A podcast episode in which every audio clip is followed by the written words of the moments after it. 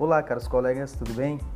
Meu nome é José Augusto, eu sou aluno do terceiro período do curso de Direito da Faculdade de Laboro. E que tal nós exercitarmos um pouco o que aprendemos em sala de aula, certo? É bom lembrar que esses desafios propostos pela professora Vivian, eles têm como objetivo crucial exatamente isso.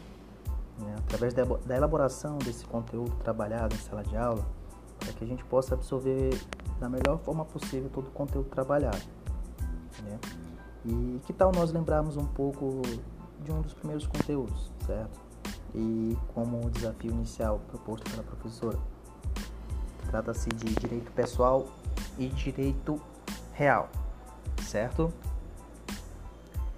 Bom, caros colegas, direito real é aquele que afeta a coisa direta e imediatamente sob todos ou sob certos respeitos e a segue em poder de quem quer que a detenha certo? O direito pessoal é o direito contra determinada pessoa.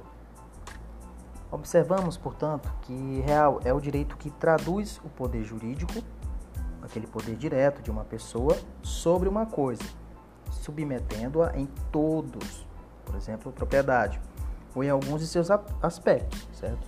Servidão, superfície.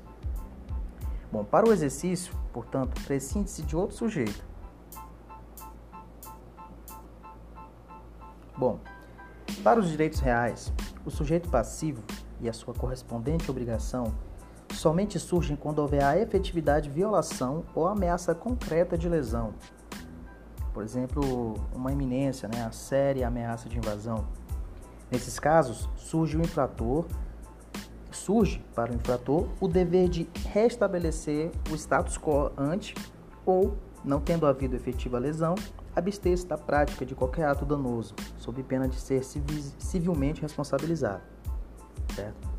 Bom, assim, né, apenas a título de conhecimento, é, é bom lembrar que para que a eficácia erga omnes dos direitos reais e direitos que devem ser respeitados por qualquer pessoa, entendemos que no aspecto interno, aquele aspecto da relação jurídica entre si, o poder jurídico que contém é exercitável diretamente contra os bens e coisas em geral, independentemente da participação de um sujeito passivo.